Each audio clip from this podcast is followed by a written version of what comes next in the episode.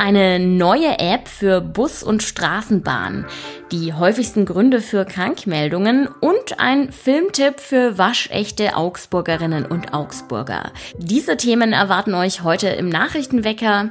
Ich bin Greta Brünster und ich wünsche euch einen guten Morgen. Wir starten wie immer rein mit den News aus Augsburg.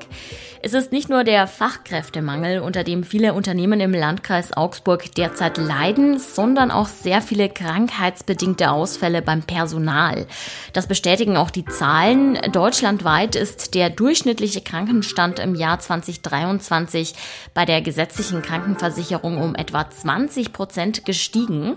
Dafür gibt es mehrere Gründe. Im Landkreis Augsburg zum Beispiel waren die häufigsten und die längsten Fehlzeiten bedingt durch Erkrankungen der Atemwege, gefolgt von Muskel-Skeletterkrankungen. Auf dem dritten Platz landen dann psychische Krankheiten. Es gibt allerdings auch Unterschiede zwischen den Branchen. Also besonders viele Fehltage haben zum Beispiel Mitarbeitende im Handel und bei Entsorgungsunternehmen, gefolgt von der Industrie und der Altenpflege.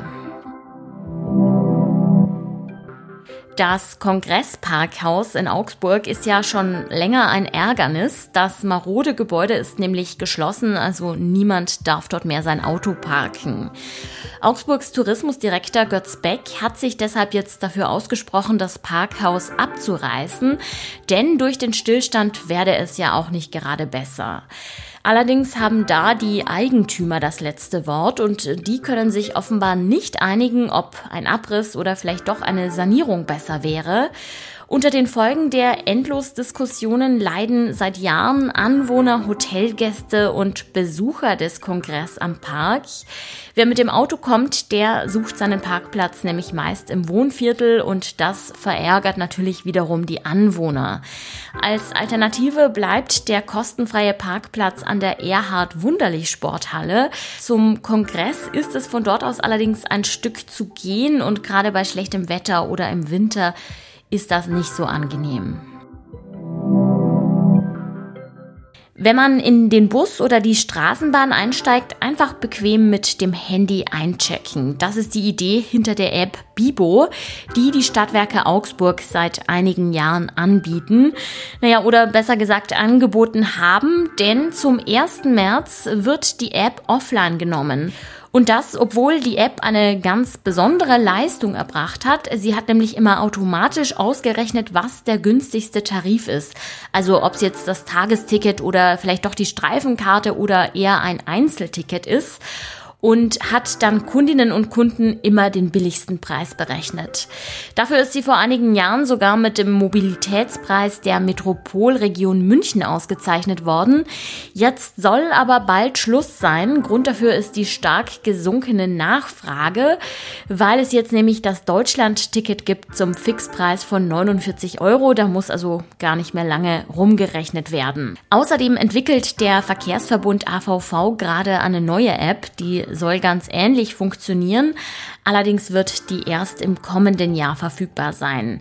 Dafür wird sie nicht nur im Stadtgebiet funktionieren, so wie Bibo, sondern im ganzen AVV-Gebiet. Das Wochenende steht an, also schauen wir mal, wie das Wetter sich heute so entwickelt. In der Früh starten wir noch mit etwas Sonne rein und milden 12 Grad, aber im Laufe des Tages überwiegen dann doch die Wolken. Abends kann es gebietsweise auch regnen. Die Werte erreichen maximal 15 Grad, die Tiefstwerte liegen bei 3 Grad. Auf dem politischen Aschermittwoch hat es ja Tradition, dass sich Politikerinnen und Politiker in die Bierzelte stellen und mit gefälligen Sprüchen die anderen Parteien bloßstellen. Da nimmt es der ein oder andere mit der Wahrheit vielleicht mal nicht ganz so genau, wenn dafür die Pointe sitzt. Mein Kollege Christoph Paulus hat sich den Auftritt von Ministerpräsident Markus Söder mal angeschaut und einen kleinen Faktencheck vollzogen. Hallo Christoph. Grüß dich, Greta. Christoph, jetzt würde mich mal ganz allgemein interessieren, wie du den politischen Aschermittwoch dieses Jahr fandest. Ich fand nämlich den Ton diesmal etwas rauer als sonst. Was war denn dein Eindruck? Mein Eindruck von diesem Jahr im politischen Aschermittwoch ja, war auch ähnlich wie deiner. Ähm, ja, ist eigentlich natürlich schon geprägt von Reden, die humorvoll sein sollen.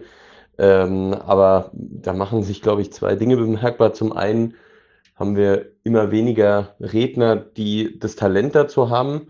Und ähm, zum Zweiten, ja, natürlich die, die Fronten, die politischen Fronten sind zwischen den Lagern auch immer verhärteter. Und da scheint auch immer weniger Zeit und Luft für Lockerheit äh, und Späße zu sein. Ähm, da muss man sich nur mal die Rede von Sarah Wagenknecht anschauen. Ähm, zu lachen war da eigentlich recht wenig. Ähm, also ich glaube, selbst äh, wenn man da auf ihrer Linie ist, humormäßig war da jetzt nicht so besonders viel dabei. Jemand, der das halt super beherrscht, äh, ist Markus Söder. Ähm, ob man jetzt auf den Humor steht oder nicht, das ist natürlich jedem selbst überlassen. Aber dass er bemüht ist, Pointen zu setzen, dass er manche Sachen und auch sich selbst manchmal gar nicht so ernst nimmt, ich glaube, das kann man, äh, ja, das muss man ihm lassen.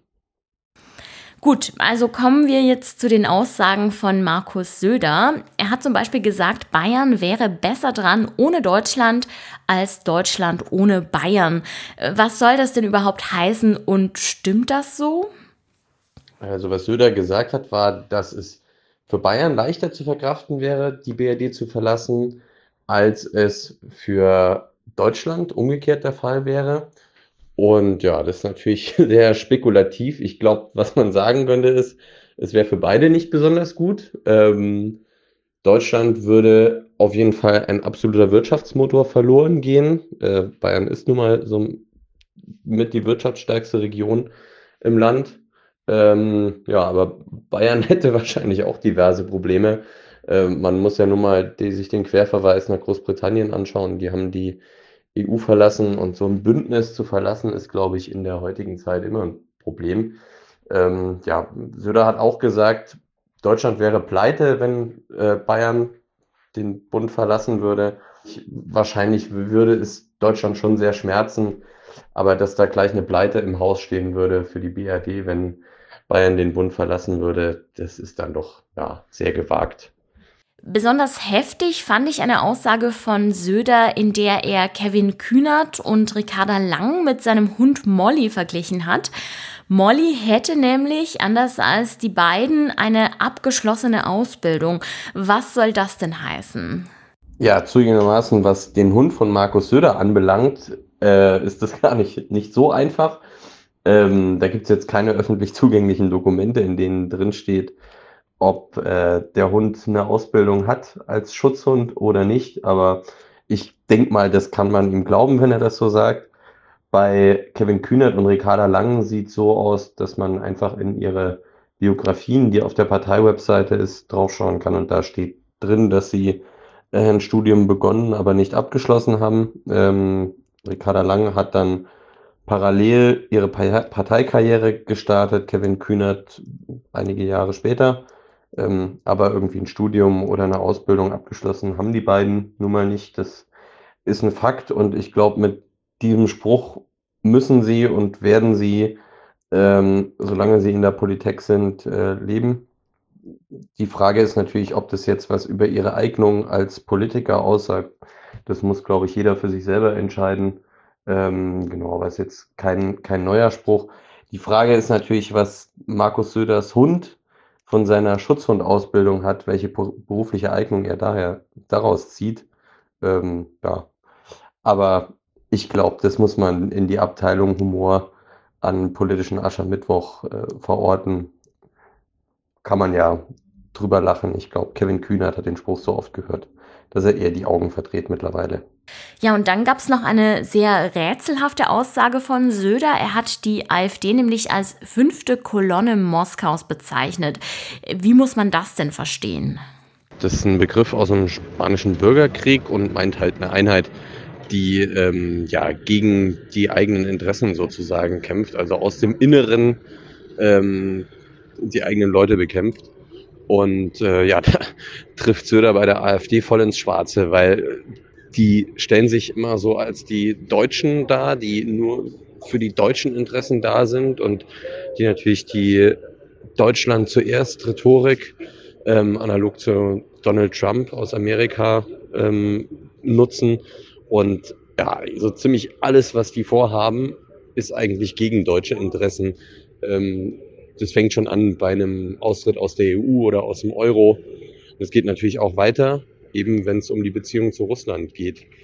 Die AfD pflegt sehr gute Beziehungen nach Russland. Ähm, es gab zig Treffen zwischen Vertretern Russlands und der AfD. Die AfD hat, der, hat von Russland Beratungen angeboten bekommen.